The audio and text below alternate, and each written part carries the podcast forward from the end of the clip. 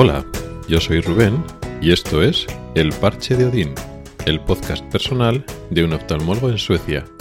Este es el episodio 89 y voy a hablar del personal, de la cantidad de trabajadores. Pero antes de entrar en el tema, tengo que pedir disculpas porque he estado dos semanas sin, eh, sin publicar y no lo avisé con antelación en el podcast anterior y lo sabía, pero se me olvidó. En el último podcast, en el 88, que hablaba sobre las votaciones en Suecia y que yo podía votar y tal, dije que al final no iba a votar porque no iba a estar aquí, porque iba a estar fuera. Pero luego después, al final del episodio, se me olvidó comentarlo explícitamente que iba a estar fuera porque iba a estar en otro país y, durante un tiempo, eso, de más o menos dos semanas, y que por tanto no iba a poder eh, grabar durante dos semanas, durante estos dos últimos domingos, episodio. luego después me acordé y lo, y lo publiqué en las redes sociales, pero no lo dije en el, en el episodio. Pero ya estamos otra vez aquí de vuelta. Y de hecho voy a utilizar el viaje que he hecho para el episodio de hoy. No voy a explicar mi, mi viaje, sino que ha habido un tema que me ha salido durante este, este viaje que he estado en el extranjero y quería traerlo para aquí. Y se trata de hablar del personal, de la cantidad de trabajadores que puede tener una empresa, una actividad, un, un trabajo concreto y las diferencias que puede haber en diferentes países y por qué. Bueno, es una tendencia general, global, que se van reduciendo el número de trabajadores para hacer el mismo trabajo. Esto es generalizar mucho, varía muchísimo, hay trabajos y actividades concretas que esto no ocurre para nada, incluso actividades donde aumenta el número de trabajadores, pero sobre todo porque aumenta el trabajo que hay que hacer, pero claro, eso no cuenta. Aquí estamos hablando que para el mismo trabajo es general que cada vez se van utilizando menos trabajadores. ¿Por qué? En gran parte por eh, la tecnología, porque cada vez utilizamos máquinas, ordenadores, y sistemas robotizados en, cadenas de montaje más complejas, pero en general el uso de tecnología en el sentido amplio que ayuda a sustituir directamente a trabajadores o ayuda a que los trabajadores, eh, digamos que acompaña esa tecnología a los propios trabajadores, de tal forma que el mismo trabajador hace más esa actividad, ese trabajo, y entonces no hace falta tantos.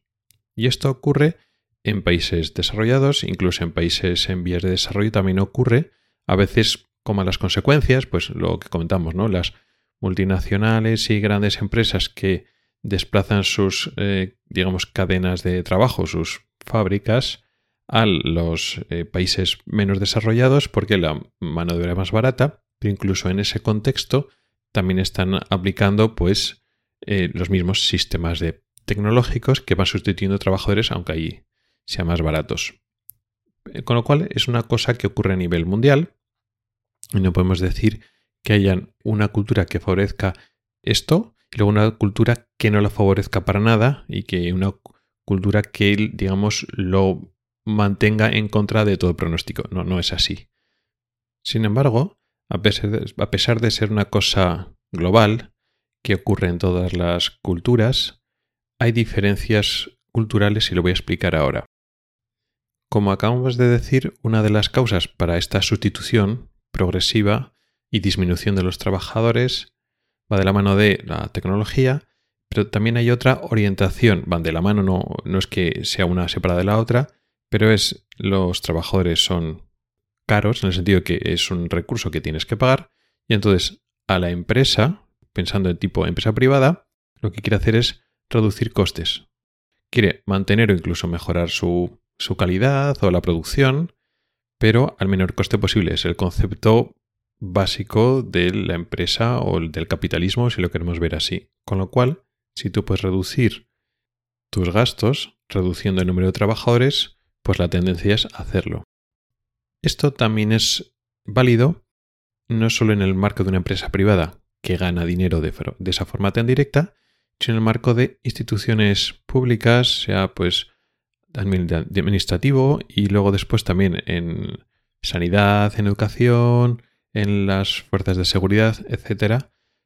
En todos estos administraciones públicas que no buscan, digamos, la máxima, el máximo rendimiento económico directo, porque no es una empresa privada en ese sentido, pasa lo mismo. Los medios son limitados y los medios tanto de personal, que eso ya lo haremos luego, sino ahora hablamos de los recursos económicos. Es decir, tú para dotar un hospital, un servicio de policía, un colegio, tienes un número limitado de recursos económicos, es decir, tienes una partida de presupuestaria y esto es lo que tienes.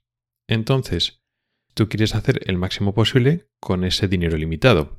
Y una parte importante de dinero, a veces la proporción más grande de ese presupuesto que tienes, se va en personal, en dinero para pagar a los trabajadores. Con lo cual, si tú puedes disminuir el número de trabajadores para hacer el mismo trabajo, pues lo harás. Otro tema es que a veces se disminuye el número de trabajadores y baja la calidad, pero sería tema para otro episodio. Entonces, claro, aunque no se trate de una empresa privada que busca maximizar el dinero, pasa lo mismo. Se trata de, con los recursos que tienes, que son limitados siempre, hacer el máximo posible. Con lo cual, optimizas. En ese sentido, vas a optimizar con la misma orientación, igual no con la misma intensidad, pero con la misma orientación que una empresa privada. Y entonces esa tendencia está en el ámbito público, en el ámbito privado, en, eh, digamos, culturas más eh, capitalistas, culturas menos capitalistas, al final funciona así. Incluso una cultura, digamos, menos capitalista, si queremos ver así, si no sí que es esta orientación, al final implica una pérdida de, rendimiento y una pérdida de calidad. Vas a ofrecer menos servicio sanitario, menos calidad en educación, etcétera, si no optimizas hasta cierto punto estos recursos. Con lo cual, lo mismo. Esto ocurre en todos los países, en todas las culturas, etcétera. El caso, y ya volviendo a mi tema personal, es que, a pesar de esa tendencia global que podemos esperarlo en todos los sitios, hay diferencias en diferentes, en los distintos países, y me he encontrado de primera mano, he experimentado de forma, digamos, más brusca, cómo hay esa diferencia en cómo se considera o cómo se plantea el número de trabajadores para ofrecer diferentes servicios en dos países muy diferentes. He estado estas dos semanas en el extranjero, como decía antes, me he ido, he viajado a México, he estado una parte por trabajo y otra parte por de vacaciones.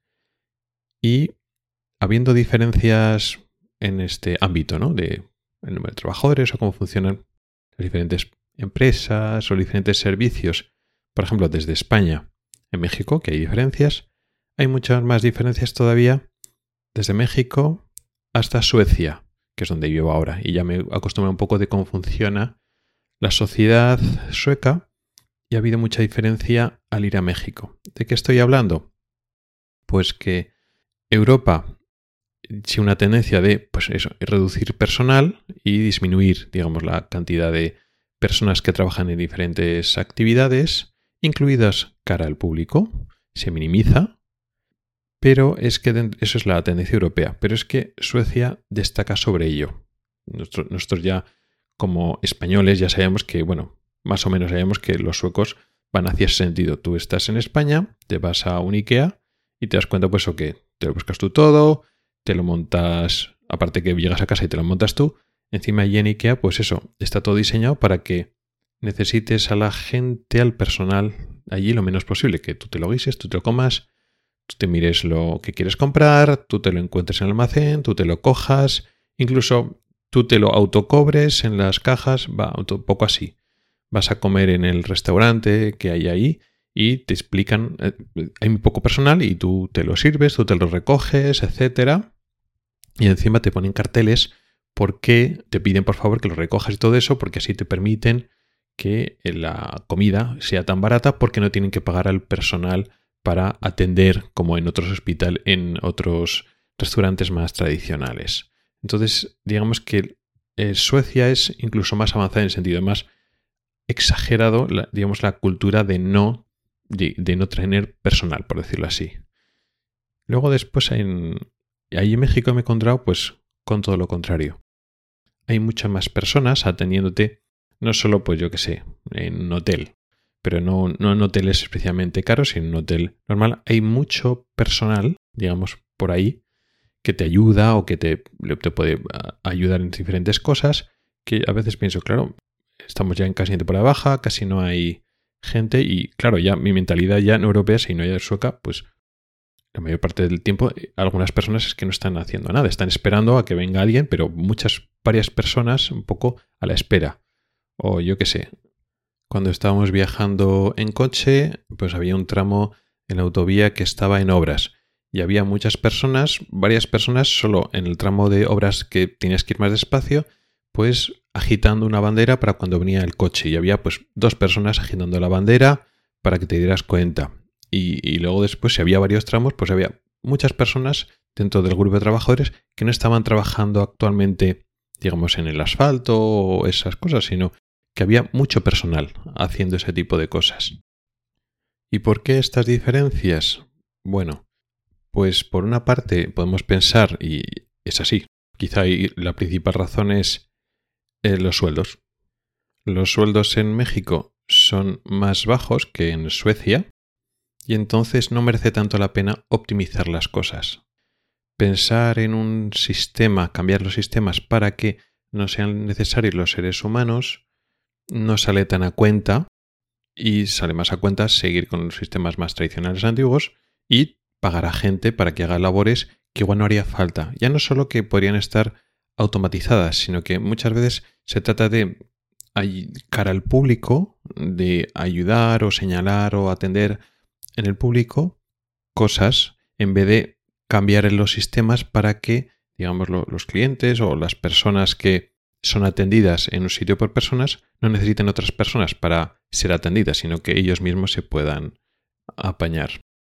Eso es cierto, quizás es la razón más importante. También hay otras razones como lo que es el individualismo, que siempre hemos hablado de los suecos, del individualismo sueco, y sin embargo, en otras culturas que son más diferentes, pues no va, no va tan, tan así. ¿Qué pasa? Que al sueco le viene muy bien cuando todo está muy, está muy diseñado. Tú llegas a un hotel, por ejemplo, y la, interacción humana es mínima. Te explican lo mínimo y todo está muy clarito para que no tengas que preguntar a nadie para hacer todas tus cosas. O sea, tú eres independiente, vas a tu rollo y no necesitas ni preguntar ni ayuda de nadie para hacer las cosas. Y a los ojos les parece muy bien. Entonces buscan eso y esperan que todo se configure para que uno sea autosuficiente y no esté dependiendo de otras personas. En otras culturas no es así, pero es que además no es algo deseable. Y eso también puede llegar a ser un punto límite. Es decir, tú como empresa, tanto en México como en Suecia, te puede interesar minimizar el personal. Igual en México hay menos presión porque, bueno, los sueldos son más baratos y para que eh, no es tan importante optimizarlo tanto porque no te sale tan, tan a cuenta. Pero aún así, aunque luego te salga a cuenta, hay un límite social o cultural, que es que las personas, en ciertos ámbitos, en ciertos momentos, quieren ser atendidas por otras personas. Entonces, para en México y en otros sitios puede ser un sello de calidad el hecho de que haya personas que te ayuden y que estén ahí, no que de repente no haya nadie. Y eso es una diferencia importante. ¿De dónde viene eso? Yo creo, y hoy eh, no lo sé seguro, que en parte viene por la influencia española. Aunque realmente ahora mismo España va más en el tren europeo y digamos que reduce personal más que, por ejemplo, México. México recoge más la tradición, digamos, española, que, es más social y que, bueno, se trata, no se trata de optimizar el sistema para que esto estés más solo que, en una, en la, que la una en diferentes contextos, sino que hayan personas humanas que te ayuden, que te indiquen, etc. Y esta era un poco la reflexión de hoy que quería compartirla con vosotros. Cómo las diferencias culturales que es uno de los temas más importantes de este podcast, se van cristalizando en aspectos concretos de la experiencia y de las actividades de las diferentes sociedades. En este caso, aparte de, bueno, pues el tema de los sueldos y la calidad de vida, pues sí es cierto, claro, para tener una clase media muy grande como en Suecia y no tener esa clase media baja rozando a la pobreza, pues claro, tienes que garantizar unos sueldos, con lo cual digamos, los puestos de muy baja, de baja muy baja especialización van desapareciendo y entonces pues a casi todas las personas en Suecia le intentan pagar un sueldo bastante alto. Eso no se da en México, por ejemplo, donde hay muchas personas que cobran muy poco incluso para lo que es la media del, país y esos sistemas se sostienen. Entonces hay una clase media, pero hay una clase media baja con escasos recursos económicos que trabajan y sin embargo viven relativamente cerca del umbral de pobreza porque hay sueldos muy bajos. Eso no está bien. O sea, aquí no, aquí parece eso lo que estoy defendiendo el sistema mexicano o el sistema de otros países parecidos, donde digamos que tiene una gran cantidad de trabajadores, pero eso tiene un, coste social, que es ese. Es decir, en cierta medida, ese exceso de trabajadores, si lo vemos ver así, supone una pobreza social. Pero luego, después, por otra parte, puedes tener, hacer más lecturas. Que ese individualismo, eh, esa autosuficiencia que, se defiende en el modelo sueco, significa que es, en cierta medida, es minimizar la interacción humana al máximo, pero ya no solo en el contexto puramente social de tus amistades, etcétera, sino en el trato profesional o cuando estás dando un servicio, pues se limita al servicio y, eh, digamos, se olvida un poco de la interacción humana que puede ser en algunos aspectos deseables. Por supuesto, en el concepto de sanidad la cosa pues eh, tiene unos, unas connotaciones mucho más intensas, pero hoy no estamos hablando de sanidad, solo estamos hablando un poco en general. Y eso era todo lo que quería contaros hoy. Gracias por el tiempo que has dedicado a escucharme. Puedes contactar conmigo por correo electrónico en elparchedodin.com, por Twitter o en el grupo de Telegram. Nos oímos la próxima semana. Hasta el próximo episodio.